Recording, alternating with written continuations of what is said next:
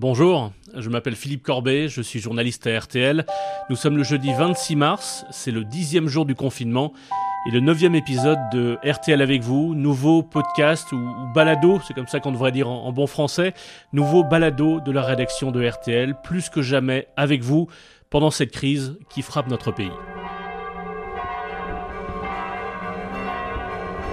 Et au crépuscule du neuvième jour, les cloches ont fendu le silence partout en France, dans nos villages, dans nos villes.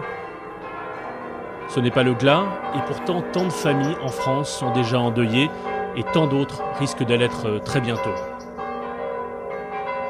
Ce n'est pas le tocsin, et pourtant c'est bien la guerre, a répété quelques minutes plus tard le président de la République depuis l'hôpital militaire de campagne à Mulhouse. Nous sommes en guerre et face à ce qui se profile, ce pic de l'épidémie qui est devant nous, j'ai décidé de lancer l'opération Résilience. Des cloches le soir de la fête de l'Annonciation, à neuf mois de Noël, à dix jours des rameaux et du début de la semaine pascale, comme si les chrétiens rappelaient à la France laïque la force de l'espérance, la certitude qu'un jour, malgré tout, la lumière tranchera dans les ténèbres. Partout, les cloches, jusqu'à l'épicentre de la pandémie en France, Yannick Collant est le correspondant de RTL en Alsace. Jusque dans le moindre petit village d'Alsace, les cloches ont résonné hier soir, moment de communion important dans cette région la plus touchée par l'épidémie. Le chanoine Bernard Xibaud est le chancelier de l'évêché de Strasbourg. Il fallait faire du bruit. Il n'y a rien de pire que, le silence. Il devient pesant. Hein. À travers cette sonnerie de cloche, eh bien, on vient briser un silence qui est imposé et derrière les fenêtres sont apparues plusieurs bougies allumées, comme dans la famille de Véronique et Olivier et leurs quatre enfants. Six bougies puisque nous sommes six. Je trouve que c'est super. C'est une unité euh, des Français, des chrétiens. Quand on est confiné chez soi, on sort pas.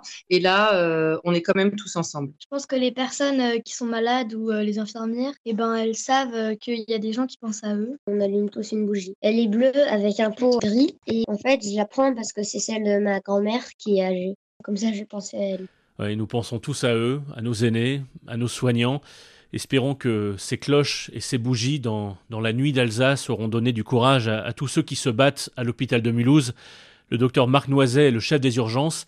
Il était en direct sur RTL avec Yves Calvi. Il y a une forme d'épuisement liée aux conditions d'exercice. Le travail en mode confinement avec les tenues, euh, les équipements de protection individuelle, c'est quelque chose qui rajoute une fatigue également. La mortalité qui est importante dans nos services est quelque chose qui euh, est également euh, une couche surajoutée pour le moral de nos services. Malgré tout ça, je trouve qu'ils font preuve d'un courage exceptionnel et, font face tous les jours euh, aux nouvelles contraintes qu'on leur impose pour arriver à accueillir tous ces patients. Même si évidemment, je vous le cacherai pas, il y a des gens qui craquent, il y a des gens qui pleurent, il y a des gens qui ont du mal et ça fait maintenant trois semaines que nous avons mis en place euh, des équipes de soutien avec des psychologues, des psychiatres, de manière à pouvoir venir de manière impromptue ou euh, programmée en soutien de toutes ces équipes. Espérons aussi que, ces cloches et ces bougies auront un peu réconforté Valérie, non loin de là. Elle est infirmière à l'hôpital de Colmar. Elle a appelé RTL très tôt, avant d'aller travailler. Il était 5 euh, heures du matin. Elle voulait raconter à Julien Cellier et Marina Giraudot, et au-delà euh, aux éditeurs de RTL et, à la France, elle voulait raconter sa guerre, notre guerre. Comment ça se déroule dans votre hôpital en ce moment? Ben, À l'hôpital de Colmar, donc dans le Haut-Rhin, la situation est dramatique parce que Colmar est comme Mulhouse euh, en première ligne. Mm. Euh, là, on est en train vraiment de se prendre la vague, l'afflux de patients. Pour donner un exemple, en fait, sur euh, la totalité des patients qui viennent aux urgences actuellement, 90% sont des patients Covid. 90%. 90% sont des patients Covid. C'est un boulot de fou. Comment vous faites pour tenir? Parce que j'imagine que ça doit être très dur physiquement et moralement aussi. Alors psychologiquement, j'avoue que c'est très difficile. Là, on en est à notre quatrième, on est dans la quatrième semaine à Colmar. Là, vous voyez, là, je vais y aller. Je, je, pars au front. Euh, mais j'ai vraiment le cœur rempli de courage. J'y vais vraiment euh, sans peur, sans rien. Mais par contre, quand je rentre après, ben, il y a un autre. Euh, y a, on a l'impression de vivre dans un monde parallèle, en fait. il y a Covid-Land, il y a Covid-Land quand je vais travailler, et il y a la vie confinée avec ma famille, mes trois enfants, mon mari. Et là, effectivement, ben, ressurgit tout ce que j'ai fait le matin et, et l'angoisse commence. Je dors très, très mal la nuit. La situation est vraiment dramatique. On en arrive à faire des choix des choix. À l'entrée, c'est on choisit. Est-ce qu'on va réanimer cette personne si effectivement elle va se dégrader? Parce que le problème, il est là aussi. Des fois, les gens viennent, ont des états, on va dire, relativement stables, pas trop mal, hein, a priori, et en fait, la situation se dégrade en moins d'une heure. Ça, c'est très, très fréquent aussi. Donc, on se retrouve avec des patients qui allaient à peu près bien au départ et euh, qui se. Voilà, qui ne vont vraiment. Vous le dites, on fait des choix. Ça veut dire que vous là, vous êtes en train de vous rendre compte que vous ne pouvez pas sauver tout le monde. Exactement selon les critères euh, de comorbidité, l'âge, euh, il y a des choix effectivement qui sont faits parce qu'un séjour en, service de réanimation n'est pas anodin. C'est des séjours de, de trois semaines au moins en réanimation et c'est des places malheureusement prises pour d'autres, certainement plus jeunes, qui vont venir et qui auront besoin d'une place de réanimation. Covidland, vous l'avez entendu hein, ce que dit Valérie. Covidland. Mais est-ce que ce, monde parallèle dont parle Valérie, est-ce que c'est le sien le front, comme elle dit, le, champ de bataille Ou est-ce que est-ce c'est le nôtre? Ce monde où, en apparence, euh, tout semble encore presque invisible, où des, euh, des covidios, c'est comme ça qu'on devrait les appeler, des covidios crachent sur euh, nos valeurs, des valeurs assez simples, la fraternité, la solidarité, la citoyenneté. C'est peut-être ça le, le monde parallèle. Et quand je dis cracher, c'est au sens propre. Oui, des crachats. Écoutez ce coup de gueule passé dans RTL Midi par Cécile. Elle est salariée d'un hypermarché Carrefour à Nantes. Le problème, les gens, ils se donnent rendez-vous, ils sont malins, ils ont compris le système. Ils vont faire la queue, ils vont être entre deux chariots, ils vont se rejoindre dans le magasin, ils se retrouvent à 4-5. Ils vont aller se balader dans une télé, ils vont aller se balader dans les jeux, ils vont aller se balader en fruits et légumes. Vous avez la mère qui est avec son gamin parce qu'elle peut pas soi-disant faire garder son gamin, donc elle va rentrer dans le magasin parce que notre directeur, voilà, il comprend. Et puis vous avez le mari qui est avec les deux autres gamins, qui a trois chariots derrière dans la file d'attente, qui se rejoignent tous après au magasin. Et vous voyez le constat en ligne de caisse à la sortie. Ils sont tous là à plusieurs à payer. Mais ça, c'est pas normal. On est sur un confinement, on est sur une crise sanitaire. C'est très dangereux. Et j'espère que la dame qui a voulu me cracher au visage va lire l'article parce que cette dame, elle voulait me cracher au visage parce que je lui demande de contrôler ces sacs. mais vous imaginez dans quel monde on vit On se fait insulter. On leur demande juste de respecter les mesures gouvernementales. C'est une mesure pour notre santé. On se met en danger chaque jour. Moi, moi j'ai pleuré hier soir. Hein. Je suis quelqu'un qui suis forte, hein. mais hier soir dans ma bagnole, je vous assure que j'ai pleuré. Parce que merde, on se met en, on se met en périple, ces gens-là. Excusez-moi, mais je suis en colère. Je suis en colère après tous ces gens qui sont irresponsables et tous ces employés des caisses sont en première ligne. Julien Fautras s'est rendu dans un supermarché de Saint-Maur-des-Fossés dans le Val-de-Marne et, il nous le racontait dans l'édition spéciale de RTL Matin. Oui, des dispositifs ont été euh, mis en place, n'entre que 10 personnes toutes les 20 minutes. Un gel hydroalcoolique ainsi que des gants sont distribués à l'entrée du magasin.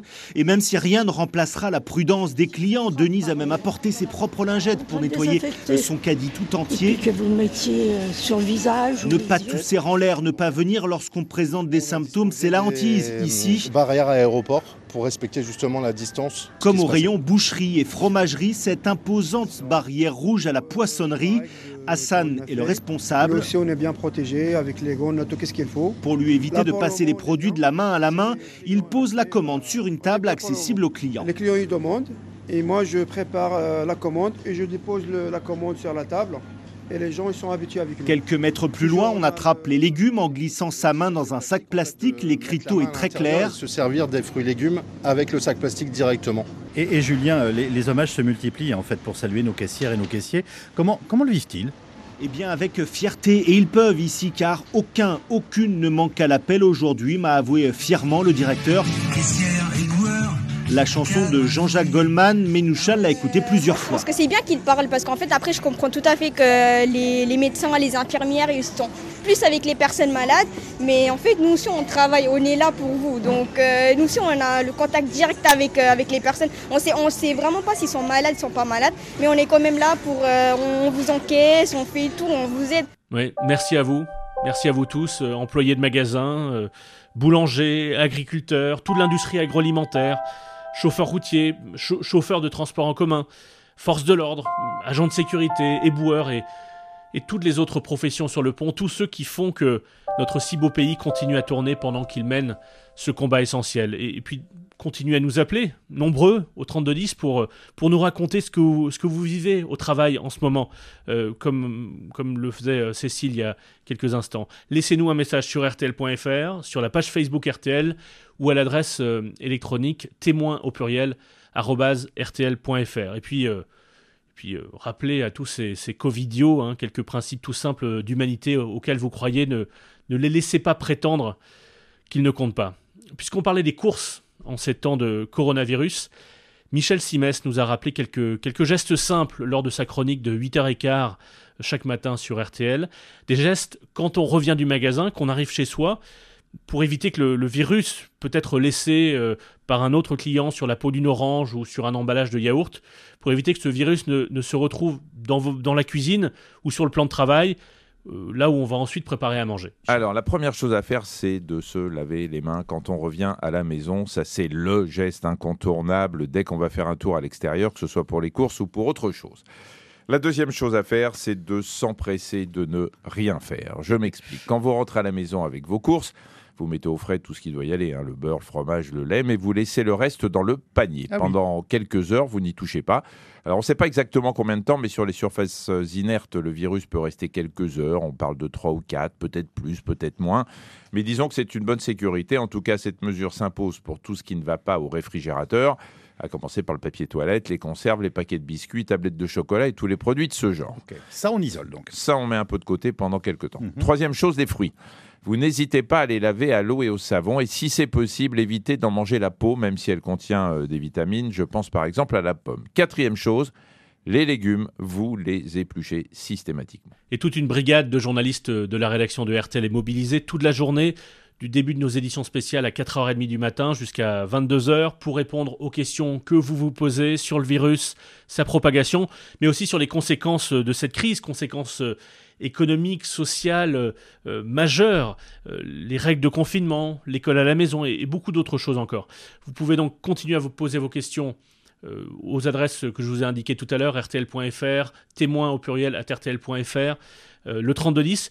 Et si vous remontez euh, les précédents épisodes de ce balado RTL avec vous, eh bien vous retrouverez un certain nombre de réponses à ces questions pratiques. Vous pouvez aussi mettre le lien de ce, de, de, ce RTL avec vous, de ce rendez-vous au quotidien sur les réseaux sociaux pour le partager avec d'autres. Ça pourra, euh, je l'espère, leur être utile. Sur les conséquences économiques, sociales, financières de cette crise gigantesque, je, vous renvoie vers un autre podcast, un nouveau podcast hors série euh, que euh, diffuse chaque jour la rédaction de RTL. Ça s'appelle L'Angle Écho. Chaque jour, donc, François Langlais, accompagné de Catherine Mangin, répond à vos questions. Le hors série coronavirus de l'Angle Écho. Et à propos d'économie, Marc-Antoine Jamel, le secrétaire général de LVMH, était dans l'édition spéciale de RTL Matin.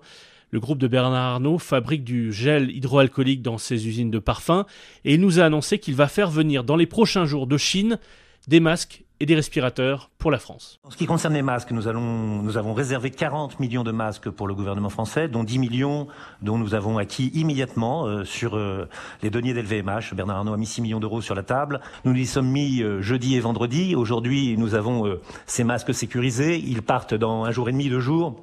Ils sont en train d'être sur la route pour rejoindre les aéroports de, Shenzhen et de Shanghai. On, acheminera samedi le premier respirateur euh, que l'on veut donner euh, à la PHP. On a commandé 161 respirateurs et une option d'une centaine d'autres. On fait ce que font d'autres entreprises.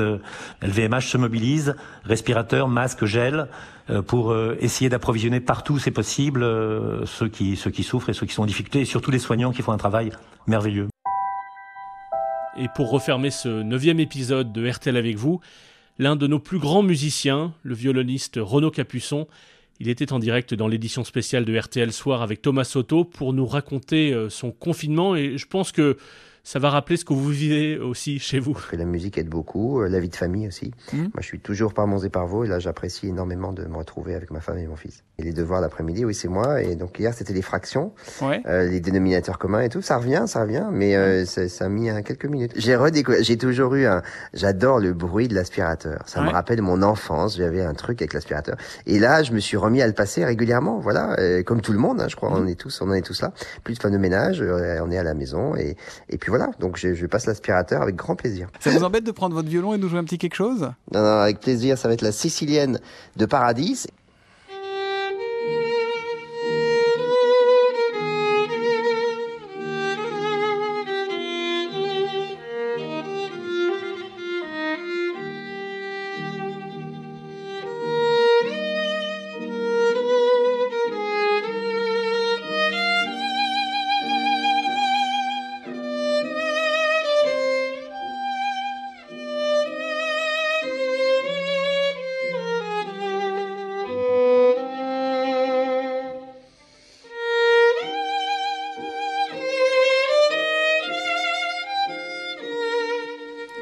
À demain, au les.